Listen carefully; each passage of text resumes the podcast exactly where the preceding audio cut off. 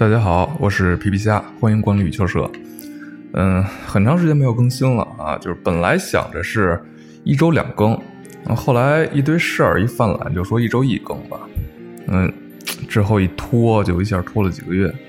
嗯，其实还有挺多想要聊的，嗯，但也是因为啊，这个知识储量太少，不知道这个从何说起。嗯，就比如今天跟大家聊的这部，嗯。致不能表达爱的人，嗯，它是二零一一年的日本电影啊，就是对于日本电影，呃，真的是由衷的喜爱，嗯，所以之后会陆陆续续的多说一些日本电影，嗯，其实对于这部电影呢，一直想说，但又没什么底气，呃，总觉得自己还没到那个岁数，就是人生经历不足嘛，嗯，但后来想了想，也差不多了，也是一把年纪了。那所以呢，今儿就拿出来说说吧。对，嗯，还是从这个影片的名字说起哈，《致不能表达爱的人》。那看名字就知道，它是一部跟爱有关的电影。嗯，刚看到这个片名的时候，以为是嗯关于聋哑人的故事，那或者是就是关于错过的这么一个故事。嗯，但看了开头以后，发现不是。那也是看了开头后。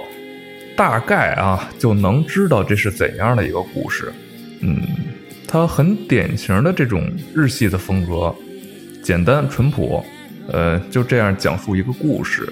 嗯，不过就是架构虽然简单，但并没有很沉闷的感觉。我觉得这就是日本电影的精髓所在啊。它不是说情节有多新意啊，多曲折离奇，多烧脑。嗯，技术多先进，特效有多炸裂哈，就这些东西完全没有啊，完全没有，它就是很单纯的，嗯，怎么说，就是嗯，就像一杯白开水一样哈，一眼就能看到底，嗯，但就是能让人沉浸在里边，嗯，它就像是你我一样的普通人的生活一样哈，嗯，我记得之前有一。期关于美食的节目里边说过，就是人生至味一碗安乐茶饭，对吧？那这部，呃，不是不光是这部啊，就是日本电影，它给人的感觉就是爱的极致，也正如这一杯白开水一样啊。记得曾经看过一个电影叫《天狗》，就是傅大龙和朱媛媛演的，呃，是个护林员，他不像这个村里的这个恶霸。妥协哈，就把所以这个村里恶霸就把他们家的水给停了。那他天天就买这个可乐喝。那开始一家人喝的时候就特别高兴啊，从来没喝过这种东西，甜水嘛。但后来一直喝可乐啊，就是和面也是用可乐。那朱媛媛一边和面一边就说：“可乐啊，我乐你奶奶个腿儿！”就大概就是这个道理吧。那说回到这部影片啊，就是豆瓣上呢还有一个名字是。致无法表达爱的大人们，看完后我觉得这个片名其实更符合这部影片它所要表达的东西啊，它有别于西方的这个感情观哈，呃，这是一种只有东方人才能理解的爱，呃，看很多西方的东西，就是不管多大年纪的人也会经常把这个“我爱你”这句话放在嘴边儿。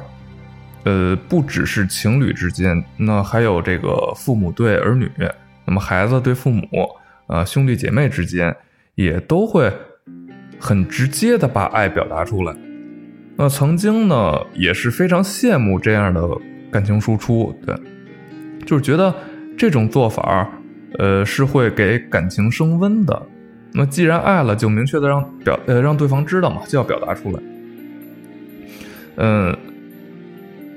就是觉得这样还挺棒的，嗯，但是东方人呢，嗯，我父母那辈儿哈就不用，就不用说更早了，再早那就是更进一步的革命同志关系了。就是我是八零后，就拿我父母那辈人来说，反正我是从来没听说过谁的家长就会在进门后，对吧，看着对方说说那个我爱你啊，那不用说夫妻，就算是对孩子。也很少有这样的表达，那想起一个采访啊，忘了是谁了，就是一个中国女演员，呃，嫁给了一个老外。那老外跟她回中国，呃，第一次收拾房子的时候，就是屋里边一团乱嘛，都是土。那老外直接拿出一瓶红酒来，就是想要浪漫一下。那女演员就看着这个脏乱差的环境，她，就一肚子火，啊，要收拾东西。那老外就一脸委屈的就问啊，那爱呢？那女演员当时就发飙了，说他妈都乱成这样了呢，对吧？哪还有爱？看的时候呢，就当着笑话看，但再想起来哈，就。这就是妥妥的，就是东西方的这个感情的缩影。我觉得这可能是骨子里的东西，就是已经融入到血脉中了。呃，多少啊会有一点改变，但基本上还是很难做到像西方人那么直白的去表达出来。就好比，嗯，我丫头小的时候哈，就我，就是我们对她一直就会表达我爱你。那可大部分的时候呢，就尤其是等他长大了以后，就我们之间的这种感情的传递，嗯，还是更多的会很含蓄一些。对，并不是说啊，你从小给他一个环境就会变成怎样怎样，完全没有。那说回到片名哈，就是《致无法表达爱的大人》，我觉得翻译成“大人”真的特别棒啊！就是回想年轻的时候。好像也确实是这样，就很轻易的就会把爱放在嘴边。那但随着年龄的增长，两个人在一起的时间增长，那好像越来越无法对对方说出我爱你。嗯，原来很多不懂的东西，现在也慢慢开始懂了。那也开始觉得，嗯，东方人的这种对待感情的方式，其实是更高级的。嗯，怎么讲呢？嗯，就像是各个方面，嗯，都会成长，心智啊、技能啊、体力啊，那当然还有感情。那青春期之后的一段时间，嗯，会是一个爆发期。那么情感这方面也在这个时期，呃，达到了一个峰值。而对于感情的一个表达，哈，是无法承载后之后的一个满意的结果。呃，我觉得这个时期，全世界的人都差不多啊。从生理层面上讲，那就得用赵忠祥老师说的话，又到了交配的季节。那等到这个年龄再大一些哈，就是精力、体力，那都开始慢慢的衰退，那感情也是随之隐藏了起来啊，不是没有，是隐藏在了心底。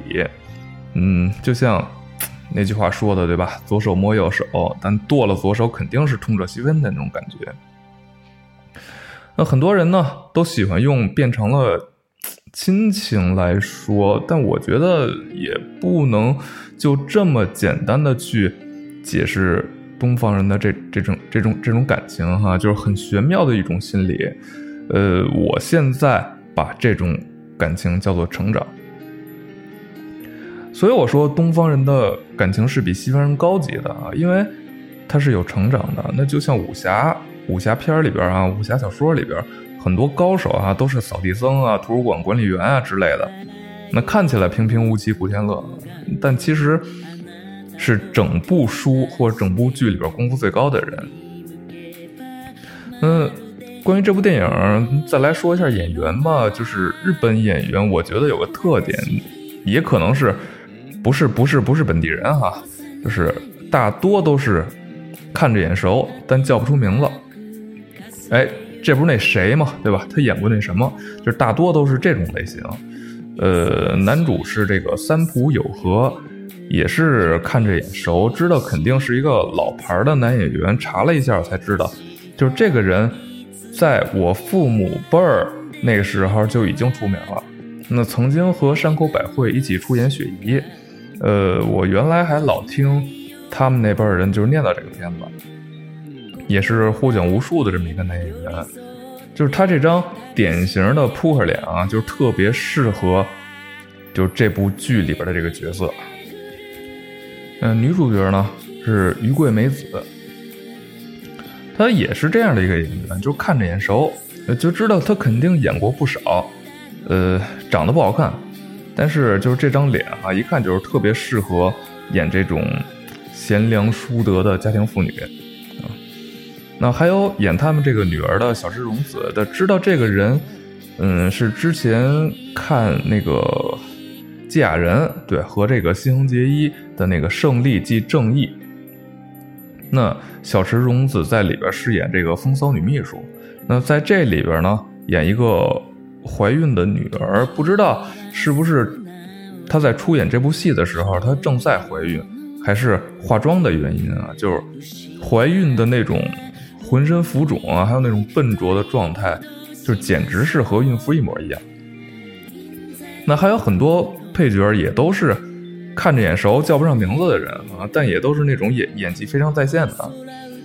嗯，接下来简单说一下这个剧情吧。其实。特别简单啊，就是三浦友和饰演的龙岛，他是即将退休的电车司机。那在这个岗位上呢，工作了一辈子，保持着三十五年，就是没有事、没有没有事故、没有故障的这么一个记录。那老一辈儿的日本家庭，大多哈都是女人在家，男人工作，而且说一不二，特别大男子主义那种。那龙岛决定。退休后和这个于贵美子饰演的这个妻子佐和子啊一起去旅行度假，但佐和子却在这个时候呢突然想要重新开始工作，龙岛就坚决不同意，对吧？说我好不容易退休了，说想跟你一块儿去度度假旅旅游的，那就和这个佐和子大吵了一架。那没想到的是，这个佐和子离家出走，这龙岛就非常郁闷啊。而他这个怀着非常郁闷的心情上班，他始终，他是把这个内心的这种情绪隐藏隐藏起来的，并且隐藏的很好，就没有任何人能看出来他家里出事儿了。那在这个时候呢，他同时还在对这个非常看重的新人小田进行工作上的指导。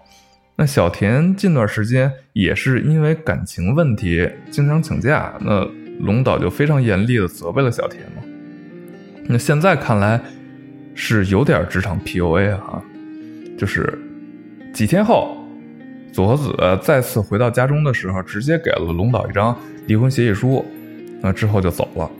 那本来开心的以为就是老婆回来了哈，这个龙岛一下他结果又跌到谷底，但上班的时候依旧没有表现出来任何不对劲儿。那老同事们，他上班的时候也都会聊天哈，说起一些自己家里的糟心事儿什么的，呃，但龙岛从来不会说啊，这个人就是这样的。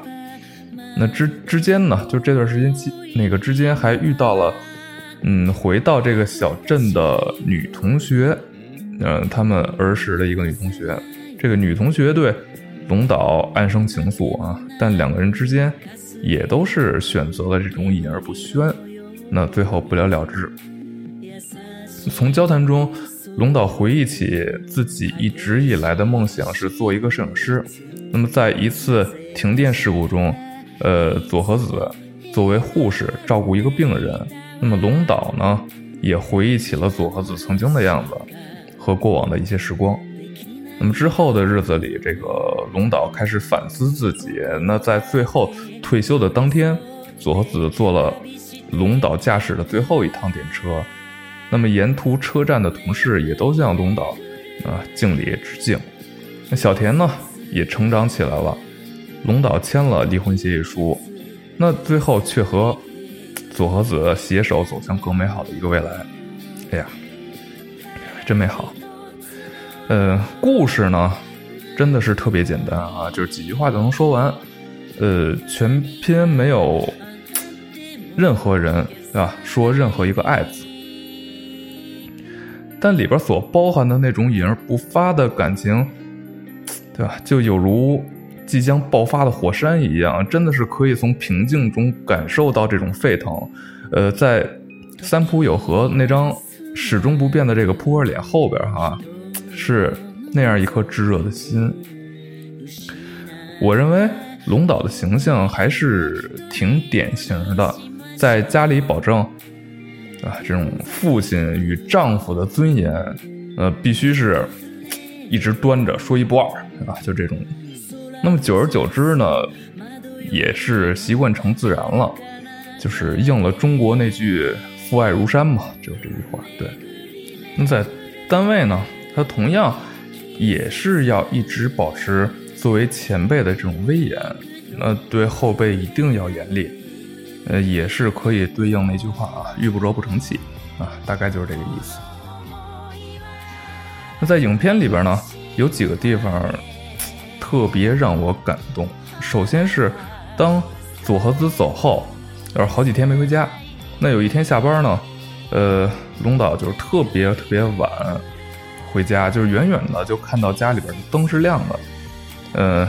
就是他一下就兴奋的像孩子一样啊，就是扑克脸也是难得的露出了这种开怀的笑容，就奔跑着回家了，路上还摔了一跤。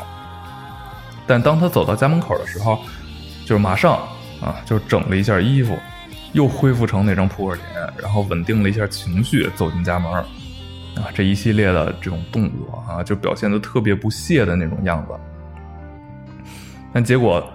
走进家以后，发现是自己的女儿，就是那种情绪上的大起大落啊，就作为观影人来说是可以深切的感受到的。那但在这个龙岛的脸上却没有任何的表现。那那然后就是对于这个新人小田的指导，呃，龙岛他其实是非常看重小田的。小田是因为热爱啊，才选才选择了这份职业。那也是因为，呃，龙岛的这个无故障记录啊，对龙岛特别特别的崇拜。但龙岛呢，从来没有对小田露出过微笑，就是也从来没有表扬过小田。那甚至他对小田，呃，或者说他对所有的后辈啊，说的最多的一句话就是：“你不适合这份职业。”嗯，那小田就非常失落嘛，就是一度还有点自暴自弃，想辞职的意思。那龙岛他看着就非常着急，但他还是放不下自己的架子来鼓励一下小田。那当一系列的事情，对吧？他经历过这一系列的事情之后，那龙岛最后还是跟小田说了真心话，那让小田重新振作了起来。啊，这是作为长辈对后辈的一个栽培，这么一种感情吧。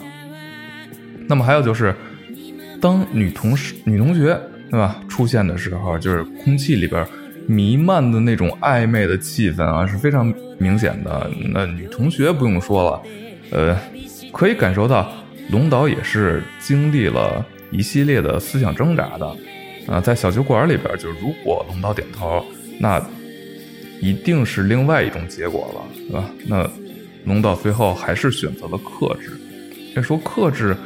也是爱的一种表现嘛，啊，那最后就是，呃，由于就是这种东方的家庭结构哈，与这种东方的文化，那么龙岛在家基本上他是不和佐和子谈心的，啊，也不说工作上的一些事儿，那么导致了基本上可以说，呃，佐和子是不太理解龙岛的工作的。那么，而龙岛呢，也同样不理解佐和子，他想要再去工作的这么一个做法。那么，当这个这个停电事故中，哈，龙岛看到了佐和子作为护士的时候的这个样子，那佐和还有这个佐和子在龙岛驾驶的最后一趟电车上，啊，看到别人对丈夫的致敬的时候，是可以感受到，那么。双方就是两个人眼中看到的对方是散发着这种光环的，而这种光环呢，其实，嗯，就是每个恋爱的情侣最开始可以从对方身上看到的，对吧？也是吸引对方的东西。嗯，大概呢就是这样。呃，越来越觉得哈，就是日本电影它真的是可以洗涤心灵的，那也越来越觉得。呃，东方的这种隐忍的感情观才更适合东方人，嗯，但不得不说啊，毕竟时代进步了，有的时候呢，就是该表达的时候还是要表达一下，太隐而不发也是容易憋出内伤的。总之，就是这部电影哈，它真的是一部非常适合安静下来和爱人一起看的电影，就是全片没有高潮，没有表达，却通篇都是爱。啊，好了，那这期呢就跟大家聊到这儿，感谢大家收听，喜欢的朋友支持点赞，再见。